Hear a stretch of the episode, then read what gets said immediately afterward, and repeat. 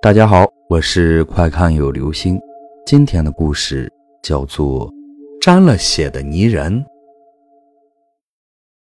纷纷扬扬的雪下了一天，晚上的时候雪停了，月上树梢，大地显得格外明亮。方圆很远的地方都能看清楚。天寒地冻，冷冷清清的大街上，猎户杨大彪伸出手将头上的狼皮帽狠劲摁了摁。垂头丧气的嘟囔了一句：“臭手，你咋就没摸过好牌呢？”就在大彪垂头丧气的往家走，当路过一个胡同口时，忽然就见从这胡同里探出一个马脑袋来，接着就是马身子。这匹马浑身血一样的红，在雪白的地上显得格外显眼。再往这马上一看，我的个天哪，这是个啥怪物啊！就见那骑马之人，看样子应该是个大高个儿，面目看不太清楚，肩上还扛着一把大刀，吓得大彪一屁股就坐在了地上。那马停了下来，而那马上之人也不说话，就这么尴尬的和大彪对视着。大彪这回看清楚了，就见那马上之人，那张脸凹凸不平，要多难看有多难看，嘴和鼻子也不成比例。鼻子是向上翻着的朝天鼻，再看那张嘴也太大了，好像都差到耳朵边上去了。两只眼睛一个大一个小，让人看着显得特别滑稽。大概就这么对视了三分钟，就听马上那个人从鼻眼里冷哼了两声，然后挥了挥手中的大刀，接着催马慢慢的又钻进了另一个胡同。等那怪物走远，大彪心里默念着。老天爷保佑，老天爷保佑啊！从这天起，每到了晚上，很多人都看到有一个骑红马、扛大刀的怪物在大街小巷里来回溜达，好不吓人。说也奇怪，十几天过去了，也没听说过这玩意儿伤过人。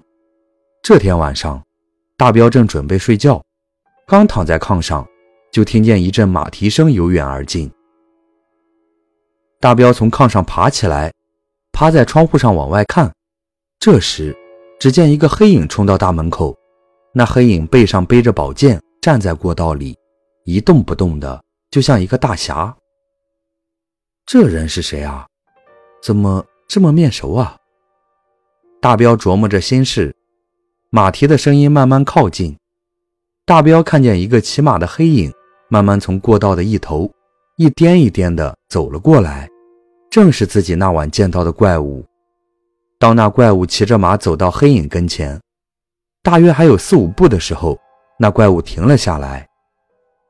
两家一对峙，一时间场面有点尴尬，气氛也有些压抑。正在大彪胡思乱想的时候，此时月亮慢慢升了起来，趁着月色，大彪见那黑影朝着过道旁边靠了靠。似乎是要给那怪物让路。哒，哒，哒，随后就听见马蹄声再次响起。趴在窗户上的大彪这才长长的呼了一口气。就在那怪物与黑影一错肩之时，那黑影忽然猛跑两步，借着冲劲儿，蹬着一旁的院墙飞身而起，手里挥出一张纸符向怪物扑去。不偏不倚，那纸符正好贴在了怪物的脑门上。你还别说，那怪物好像是被定住了似的，骑在马上是一动不动。而就在黑影落地的那一瞬间，黑影像是变戏法似的，又掏出了两张纸符，随后蹦了起来，在怪物的前心、后心各贴了一张。随后，那黑影仰着头，伸出手来整理了一下并没有弄乱的衣服，一脸的不屑，围着那怪物转着圈看。好功夫！好术法！啊！大彪不由得叫起好来，然后下炕，鞋子都没顾得提，就开门跑了出去。他想看看那黑影大侠到底是谁。可是等他从屋里跑出来，看到的却是另外一幅场景。就见那马上的怪物伸手接下脑门上的纸符，又回头看了看黑影，那意思好像是说：“你给我贴这些纸干什么？”大彪看到这里，妈呀一声，又重新跑回了屋。将房门留了一条缝往外看，就见那怪物揭下了纸符。黑影大侠先是一愣，接着伸手拔出背后的宝剑。大彪一看，哎，这宝剑咋不像金属的啊？看着怎么像是木头的？就见黑影大侠举着宝剑朝怪物刺了过去，那怪物也不含糊，用大刀轻轻一拨，黑影大侠手里的宝剑立刻就撒手了，而且身子一晃，后退几步，没站稳，坐在了地上。好大的力气！黑影大侠说了一声，顺手在墙根处划拉了一把土，冲着怪物撒了过去，而后撒腿就跑。大彪见那怪物向那黑影大侠追了过去。黑影大侠跑得急，路上还摔了两个跟头。大大侠，别往那跑啊！哎，大彪一声叹息，赶紧打开房门，也追了出去，因为他知道那黑影大侠跑的方向是条河。等大彪找到那黑影大侠的时候，就见他抱着一块大冰块，正在那里哆嗦呢，而那怪物此时却不见了。二叔，救我！在河里的大侠喊着：“大彪，赶紧把他捞上来！”一看，原来是自己的一个本家侄子，五年前上山学道去了。大彪把侄子搀扶回家，让他钻在被窝里。大彪赶紧给他烧姜水，用以驱寒。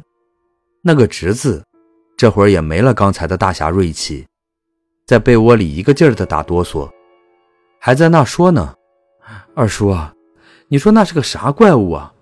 我学到头次下山，就栽了个大跟头，这镇尸、扒皮、抽筋符也不管用，还差点丢了性命。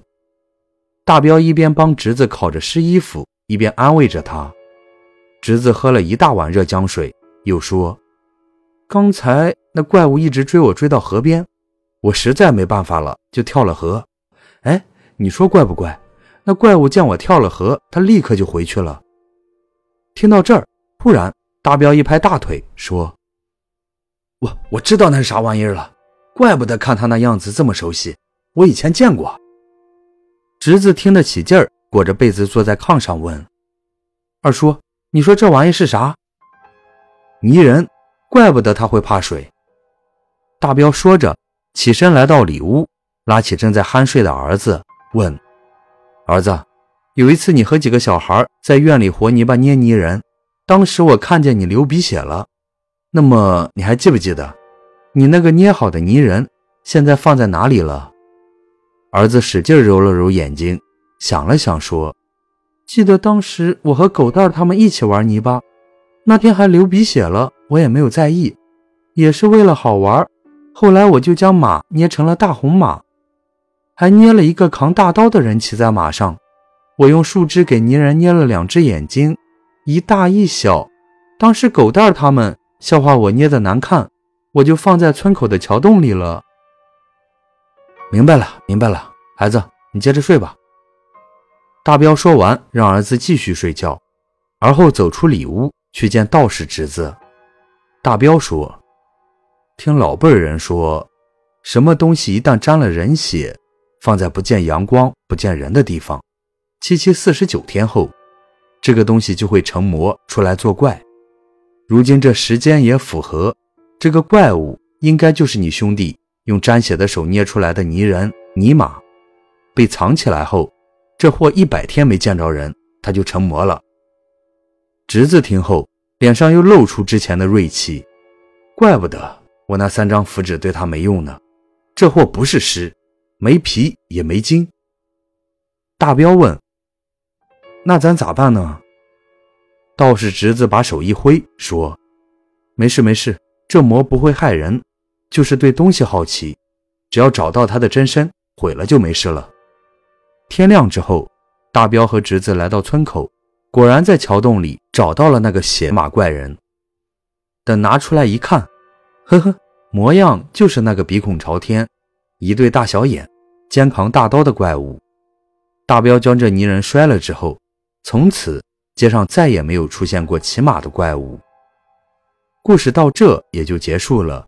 据坊间传闻，沾了血的东西是不能胡乱扔的，因为有些物件一旦沾了人血，放在不见阳光、不见人的地方，七七四十九天之后，这个东西就会成魔出来作怪。